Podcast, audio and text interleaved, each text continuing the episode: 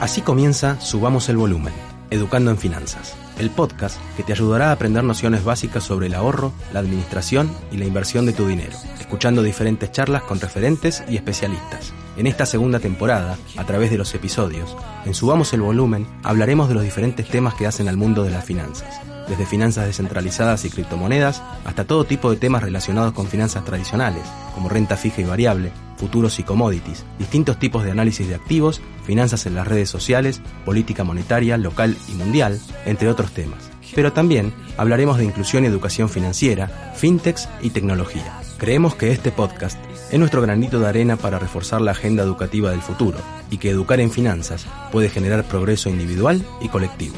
Si te gusta lo que hacemos, tu aporte puede ser difundirlo. Dale, vení, escucha con nosotros este nuevo episodio. Ahora sí, subamos el volumen.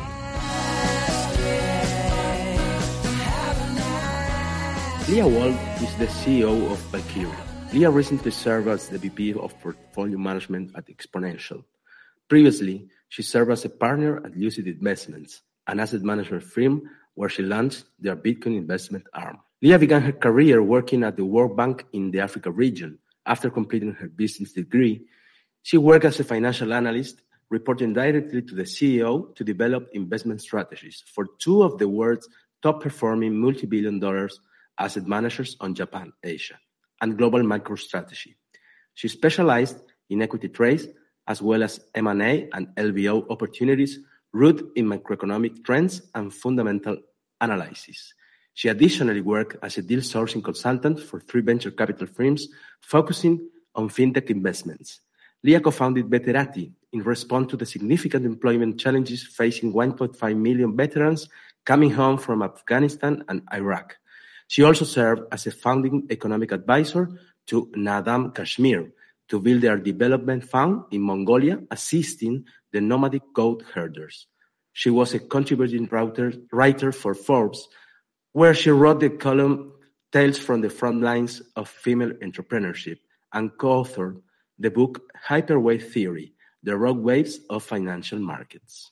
Leah, first of all, thank you for taking some time to chat with the listeners of Subamos el Volumen. As you may know, our, our audience is mainly in Argentina. Therefore, I'm very excited and honored that you will be our first guest I'll be hosting in English. This podcast uh, was born in early 2020 with the idea of presenting topics related to traditional finance and financial education. And although Bitcoin, Ethereum, blockchain, and decentralized finance already existed, the pandemic increased their importance. I would like to start with your with your background. What can you tell us about your experience with the World Bank, the time you've spent on the ground in both El Salvador and India, your work with financial inclusion and monetary policy issues, and finally asset management and as a founder of a startup to help veterans to find a job. A lot, Leah. How how did you do that? Gracias, Juan. It's a real pleasure to be here and thank you. Sure. So happy to dive in. So as you mentioned, I started my career at the World Bank. I was very lucky. I actually started working there at 19 um, for the vice president of the sub-Saharan Africa region. So I was highly focused at that time on issues in sub-Saharan Africa it was pretty interesting because we focused on microfinance and micro lending at the time because something called M-Pesa was being created in Kenya, which was one of the first SMS based uh, microfinance systems, very successful. And that was back in 2009, 2010. So when I first learned about Bitcoin, a little bit after that, honestly, the value proposition made complete sense to me.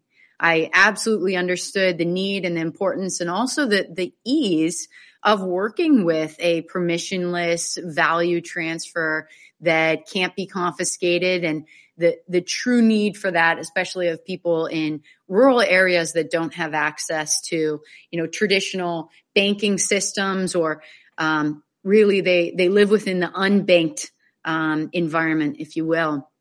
And that has issues with property rights, with a plethora of other issues that, that come into play. Um, after that, yes, I did a lot of work on the ground in India, in Ahmedabad. Uh, also in Ahmedabad, worked with Sewa Bank, which was a microfinance bank there, uh, helping women in the rural areas close to Afghanistan and Pakistan. Um, so again, kind of working with microfinance and, and understanding its importance. I did dive into Bitcoin full time and I felt like I should wear the Genesis block today on, on your show. Um, in about 2016 was when I really entered it full time as my career for an RIA uh, called Lucid Investment Strategies. And I, I wanted to be able to bridge that gap of working with in the traditional finance realm, a realm that I understand from, you know, my work at the World Bank and, and some of my studies and um, some work after business school um, at Instituto de Empresa de Madrid and really bridge what I think is the most important asset class that has ever come up in history with immense potentials for the developing world and for the world at whole, um, and ensuring that the right products and you know vehicles and framework are being created again in the traditional finance system to ensure that those bridges are naturally created. What about the the startup? Oh, Veterati. sure. So I, I, I w- thank you for bringing that up. I'd say that was the most meaningful work of my life. Um, so I did helped co-found Veterati with an incredible team that helps connect unemployed American veterans to mentors to help them find jobs. Um, it's a very broken system here in America for transitioning U.S. veterans. Um, the suicide rate is still 21 veterans a day are committing suicide and one active duty soldier. So there's a lot of issues and a lot of it stems down to employment and lack of employment opportunities and lack of ability to um, even access those type of opportunities. Um, you know, so thanks, thanks for bringing it up. Um, it's still running well. And actually one of our employees, uh, was, was on the platform and used Veterati. So it's, it's a real honor to have him on board. So I can see that you, you, you like to get involved in, in activities with, with purpose. I, I, I don't know if I'm, I'm using the, the, the correct word in English. I mean, th- this is the, the, the, nice part of the of the history, I think. And I, one, one more question about your background. Uh, you know that financial inclusion uh, it's a definition with maybe 10 years of history. And now uh, cryptocurrencies, blockchain, decentralized finance, uh, they are here to change this definition. I mean, uh, you, you've mentioned M-Pesa in, in, in Kenya. We have a lot to learn from them, no? I mean, I mean, from Africa and their difficulties to, to bank the unbanked and with uh, using the technology. Correct. Which, which, I mean, which, which are your, your, your thoughts about this and, and the near future, maybe? I think it's surprising to me. I'm going to sound contrarian that we're actually so far away um, yet I think that, you know, we're getting there quicker uh, and quickly. But even, you know, so M-Pesa was a huge success in 2009. Um, and thereafter acquired by Vodafone. And it's a quite seamless product getting, um, you know, the local Kenyan currency out into rural areas and being able to actually, you know, uh, take that money out of an account and, and start utilizing it. Um, for Sewa in, in India, um, a lot of the women were illiterate and they created an SMS based system that was pictorial and it worked fantastically as well. So the technology of, you know, really working with um, populations that have specific needs, whether that's needing to create a pictorial accounting system for sending, you know, micro loans via SMS has, has been with us for a while. So it sometimes has been frustrating for me that, you know, in some ways we haven't done more. Um, I think there's great institutions that have been trying, such as Paxos, et cetera, Paxful, sorry, um, and definitely great initiatives in, in Latin America, I believe. But I think we do have a ways to go. And I think that there's more technology that's been built in the past 20 years that we can probably start integrating. I think Bitcoin um, is still nascent on the integration of technology that uh, doesn't need Wi-Fi and a smartphone. Um, I think Blockstream has done a great job of trying to create with the satellite and other initiatives, you know, opportunities of people who may not have access to strong broadband. Um, but I think that that huge wave of making it really seamless and easy uh, is coming. Although, with that said, thinking out loud, um, we could probably see the best use case right now being in El Salvador, it coming very quickly.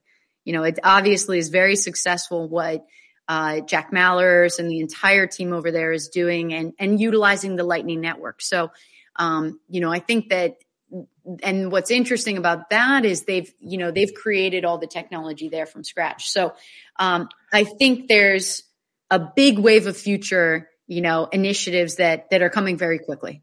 Leah very nice background um, very in- inspiring. And let's go to the second part of this episode and we will talk about bitcoin. Estás escuchando Subamos el Volumen, Educando en Finanzas. Leah, now I, I would like to talk about your latest achievement. BTF is an ETF recently approved by the SEC. How was the path from the idea to its approval and implementation? And why a Bitcoin futures ETF? It was not an easy path, and it's been a long path um, the history of ETF approvals and ETF applications in the US is actually quite long and storied. The first Bitcoin ETF was filed by the Winklevoss twins way back in 2013. So a lot of issuers have been trying to work with the SEC for a while to finally get this approval. Um, we filed our spot Bitcoin ETF way back in early January. So our own history working with the SEC and trying to get an approval is, has also been almost a year long. Why a Bitcoin futures ETF? Uh, our chairman, so the SEC, the commission's chairman, Gary Gensler, made it very apparent uh, with some of his comments that he specifically wanted to target CME Bitcoin futures and in what's called a 1940 Act wrapper. Um, so a very specific type of vehicle for that ETF. Um, you know, so we're very lucky to have worked with the staff to get to this point where the Bitcoin futures are approved, the ETF, and as mentioned, BTF is the ticker. Um, but you know, we do still have that application for spot Bitcoin ETF in the future, and and we do hope that that does gain approval at some point. I guess the big note here is, you know, the SEC and other regulators are still not entirely comfortable with spot um, they are comfortable with CME futures given those futures are already regulated. So it does make sense, you know, for the SEC to allow a regulated pro- product to be offered, you know, in an ETF wrapper um, than it would for a product that's not regulated right now. Um, so I think that's just based on comfort. Uh, so for the, for the ones who are um, who are not familiar with uh, Bitcoin futures, are cash delivered, no, instead of physically delivered, and that's the reason. The C, the CME Bitcoin futures are cash delivered. We do have physically delivered Bitcoin futures in the U.S. with Bakkt, which is they work with ICE, um, and ICE being the Intercontinental Exchange, so the owner of the New York Stock Exchange. Um, you know, Commissioner Gensler made it very clear that he was more comfortable with those cash delivered CME futures. So you're correct uh, that is not touching spot? Well, as Bitcoin is uh, not regulated, authorities are concerned about inaccurate data, manipulation, etc. I would like to know more uh, from from this path you, you you have made and your experience. Uh, let let me understand. Uh, they they put a, a Bitcoin a, a futures a Bitcoin ETF because they are using CME experience. I mean, they are, uh, yeah, they, I, maybe, maybe this is the question. They are using the experience of, of CME to approve you. I, I mean, but, uh, your, your ETF. Let me understand that. They, they don't want to, to have all the responsibility on the approval, maybe. Um, I think that's an interesting analysis.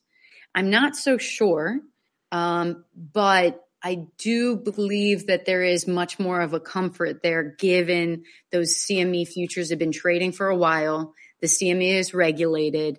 You know, everything is, uh, very comfortable there. Everything is within the, the letter of the law. and has been. The liquidity has been there for a while. So the, the CME futures market has actually been, uh, you know, performing very well for many years now. So I think that the regulators were able to wade into the ETF market uh, for Bitcoin in a more comfortable manner with this first step. I, I understand that there are approved um, some spot ETF or, or they are ETNs. Mm, so in the US, there's no spot ETF, just, uh, you know, the Bitcoin futures ETF that we have issued and ProShares. Um, but you're right that in other countries, there are physical Bitcoin ETFs, you know, as you know, in Brazil for Latin America, but Canada, most notably for North America. Um, and then in Europe, there's been spot Bitcoin ETFs for, for quite a while now. To your point, the one in Sweden is an ETN. Leah, uh, what's the the, um, the capitalization of, of the ETF right now, uh, and how does it matches with with your uh, expectations and and and your future uh, uh, I mean, expectations about uh, capitalization. I mean, I, I think it's about uh, 50 million. Yeah, so it's a bit more. Um, I think that that's pretty in alignment with what we expected trading second after ProShares. ProShares definitely has the lion's share of the demand. I think they're still sitting at maybe 1.3 billion. Um, so, you know, in total between the two issuers in the market, I think that's pretty healthy. Uh, with that said, my expectations for the future and for next year are very strong. I think that a lot of institutions were still wary of how these products would perform based on tracking. Will they, with the futures, track well to the underlying Bitcoin price? Will there be issues there? Will there be issues with something called roll costs of buying next month, um, et cetera? So I think there's a lot of very large pockets of wealth that are sitting on the sidelines still till potentially next quarter, just trying to understand how well our products are performing in the market. What can you tell us about uh, the, the, the, the launch of the ETF? I mean, it, it was quite successful in terms of other uh, ETF launched in, in, in the past. Yeah, it was. Uh, they say that it was it was the 13th um, you know, largest ETF launch in the US. So I, you know, our team's very proud. What's, what's important also about ETF launches on is how those products trade. ETFs are, uh, exchange traded funds are very complicated, the inner plumbing. They require what's called an authorized participant. They require, you know, very specific, again, market participants in order to have the, the, the ETF actually function. Um, so, you know, another metric of success that we were excited about is that our trading was, was very tight and we made good markets that day and we have since. So, um, you know, it, we were very happy with the AUM that came in on the first day, obviously much smaller than the, the first issuer being Pro Shares, but, um, the products have been performing really well. So we're, we're happy about that. And continuing to build in uh, the, the assets under management and, and grow. Uh, which is the, the, the market you see there? I mean, individuals, uh, RIAs, financial advisors, which, which is your, your plan and, and what, what do you expect to, to grow the, the ETF uh, market yeah. capitalization? Yeah, absolutely. Uh, we are looking to institutions. Um, you know, we need a little bit more data on the next few months to really understand who has been buying already. Um, obviously, there is a lot of retail interest and has always been. A lot of those market participants have gone into GBTC and other traded products a while ago in the US that, you know, mirror in certain way the securities. Um, but I think that again, those large institutions from the RIAs that you mentioned, registered investment advisories to the wirehouses to the IBDs, uh, independent broker dealers, et cetera, sovereign wealth funds to pensions to endowments to insurance, right? These very large managers of wealth, I think are still again just waiting to see how the products perform. Uh, are they too expensive? Are they cheap? Right. And then they take it to uh, investment committee in order to start to understand what type of allocation to make. So I think that uh, retail will be interested, especially because you can trade it on Robinhood and all the fun platforms. Um, but I think the large pools of wealth are are soon to come. Estás escuchando Subamos el Volumen, Educando en Finanzas. Leah, what sets this fund apart from others? I think that what sets um, our Bitcoin futures ETF apart from you know our competitor, and then I'd be happy to talk about Greater Valkyrie because we definitely have a lot of things going on under underneath our shop. But the biggest difference I'd probably see is that Valkyrie really is a crypto asset manager. I mean, we we live, breathe, and you know. Uh, everything by Bitcoin. We know how to mine, we know how to run full nodes, and we're kind of obsessed. So we're crypto asset management first with, you know, very strong traditional finance roots and background. Um, I'd say a lot of the other issuers coming in and um, maybe to our, our, current competitor that uh, they're very much in the asset management business. Um, so I think that there's a little bit of a worry about how much do they really understand Bitcoin and how much do they understand the nuances of of the product and the asset. Uh, obviously, they understand the product very well, but of of the underlying asset. Um, so I'd say probably the biggest difference, because structurally speaking, our ETFs are very similar. Um, I'd say the biggest difference is again um, us being crypto native uh, would would make us really understand all that granular nuances that you and your audience get that, you know, what, why did this market move happen? Um, what's happening in China and the miners and how is that all, you know, affecting flows? Um, it's a very nuanced industry, as we know. And there's price spikes and dumps for very specific reasons that if you've been around in the industry long enough, you know to look up, you know, you know to look for, you know to pick up on, and you know what type of on-chain data analysis you want to believe in or not. Um, and I think that some of the issuers coming down the pike definitely understand this as well. Um, I think VanEck and ARK are brilliant teams. Um, but I'd say between us two current issuers, um, there's definitely a difference between um, how much we we know and understand and, and love Bitcoin, um, and maybe maybe our competitors' desires. Which are the benefits that Valkyria brings to the Bitcoin ecosystem? I mean, as a, as a financial advisor, for example, uh, it's been months and months. Uh, my clients asking me to invest some of their uh, funds in Bitcoin, and, sure. and now it's possible. I mean, I, I had uh, GBTC first, but now I have, for example, your ETF. So, which are the benefits that that your firm uh, brings to the ecosystem? Sure, that's a great question. Something that we ask ourselves a lot. Um, I think that again, our love and understanding of the crypto ecosystem, the greater crypto ecosystem and Bitcoin, which brought us all in a long time ago, um, is important because we're very engaged with education and learning. We put on webinars for financial advisors offering CE credit. Um, you know, we have a learning hub.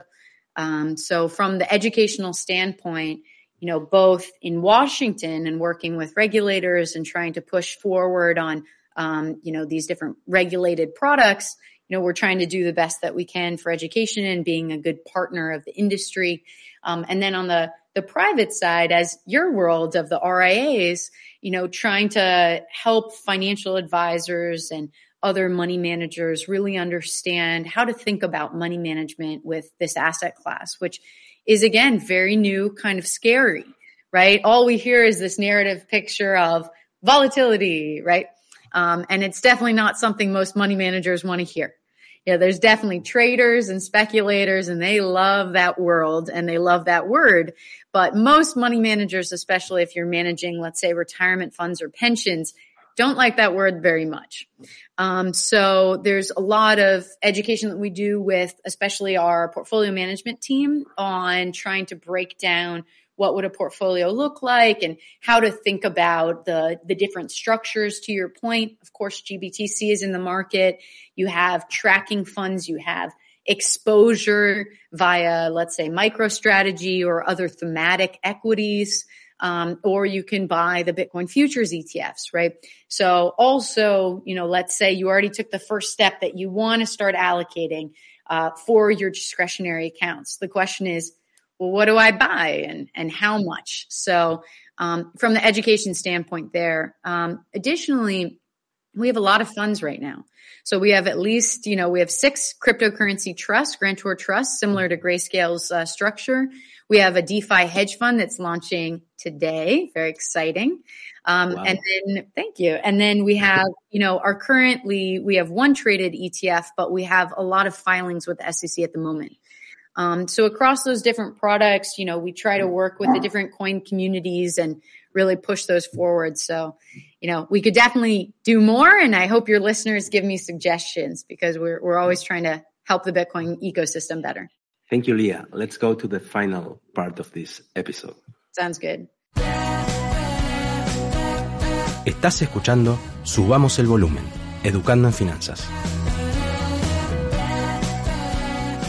Leah, you, you have mentioned uh, two minutes ago, but what about uh, Bitcoin, spot Bitcoin ETF? I, I, I, I know you are working on that. We are. Um, so we filed our spot Bitcoin ETF back in January, January 22nd. I think that there's a long road ahead of us, unfortunately, to get a approved spot Bitcoin ETF. Again, a ETF that holds the underlying coin. Um, but we're definitely working with the regulators and, you know, we, we hope to continue working with the staff to get it there. I'd like to use the, this, this final part uh, taking in account your experience, uh, when when when we first start talking, you, you, you told me a lot of things you have done. I, I think you you have lived five or four or or four lives uh, so far. Uh, but taking into account your experience, I doing this podcast, it's uh, this this episode, it's the eighty maybe. Uh, I've talked with lots of people from different uh, uh, places and, and, and, knowledge and experience. Do you think the the future it will be um, a hybrid between centralized finance and decentralized finance? Uh, I mean, we have regulators, we have, we have countries trying to regulate this. This uh, I, I think it's it's a tsunami the, the centralized finance. No, no, really. Uh, and regulators and the, the, the, biggest funds and brokers and, and, and markets, um, uh, the, the, the NYS, I, I mean, the, the, the, New York Stock Exchange, NASDAQ, it, it, it's, it's, um, how, can I say in English? I mean, they, they can't stop this. They can't stop this. Uh, I, I would like to know your thoughts about it. Uh, what do you think this will end? Or I, I don't know if, if end is, is, is the correct word. But, but, well, you are the guest here, uh, and, and I, I'd like to to hear your your thoughts. I think the future is decentralized. I agree with you. I think it's absolutely a tsunami. Um, I think the only caveat I'd say is some, com- you know, countries are never going to be comfortable with decentralized finance and what that means. China being a great example. But I think that also we should break down what will decentralization mean in the future. You know, I, I, it's hard to imagine. Crypto moves each three months is like a year, right? Um, so what's 10 years, 20, 30 going to look like from now? I think the trend of the metaverse is something we're particularly watching and something that, you know, I think has an immense future in many ways. And I think if you do talk about decentralized finance, I think we need to not only parse out what are exchanges going to look like for us traders, um, not only, you know, what is legal tender going to look like? Is it, are we going to all trend towards El Salvador and, you know, integrate Bitcoin as legal tender or will we all have CBDCs, which is, you know, quite centralized truly, but uh, could be done in a hybrid way or will there be something else? But from the rest of how does the world work and how does the world look and um, how do we integrate you know how do we how do we work with each other and collaborate with each other i think much of that will be in the metaverse um, whether we're actually putting on a vr headset and and joining each other or if there's other applications that can be integrated into everyday life. And I know for many people that sounds very dystopian. For me, it sounds very utopian. I think that there's a lot of fantastic positive advances. I think unfortunately right now, you know, there's still a very massive negative smear on what a future integrating cryptocurrency or um, virtual experiences looks like. I think there's a lot of fear, but I think little by little, you know, we'll we'll get to a place where Bitcoin is not seen as a nascent asset class anymore, where it's really established itself as a digital store of value, where other coins have really you know, establish themselves for whatever use cases they come into, whether it's means of payment or units of account or um, other native, you know, assets within their ecosystems that uh, are necessary in order to to plug that forward. And then again, what what will the metaverse look like? How will we relate to uh, art and NFTs and and other sorts of digital transfers of ownership? I mean, I guess it does come back to my background with the World Bank. Um, one of the biggest issues in sub-Saharan Africa was property rights uh, and general collateral, um, as well as birth certificates. Very simply put, in many areas, a lot of humans are, are born and unable to get birth certificates. And how can you get a bank account one day if you if you don't have that basic right? Um, so I think that there's a real future for for transferring and and of ownership and also of your own ownership being immutable on the blockchain and no one can argue with it. Um, so I think I think the future is bright and I think it is decentralized. And what do you think are the main goals DeFi has to achieve? I mean, for example, I, I think user experience is still uh, very uh, born, uh, just born. I mean, um, my mother uh, can't use anything about DeFi. Right. Uh, there's a big uh, business there and, and, and a big universe of, of knowledge. I, I, I, mean, it's it's very uh, admiring that uh, DeFi it's it's it's a, collabor- a collaborative uh, ecosystem, and knowledge is is multiplying every day. I, I, I will change the question. Do you think that uh, a bit of regulation is necessary to protect consumers? It's a very good question. Um, I think that regulation is necessary in order to advance cryptocurrencies in mainstream adoption.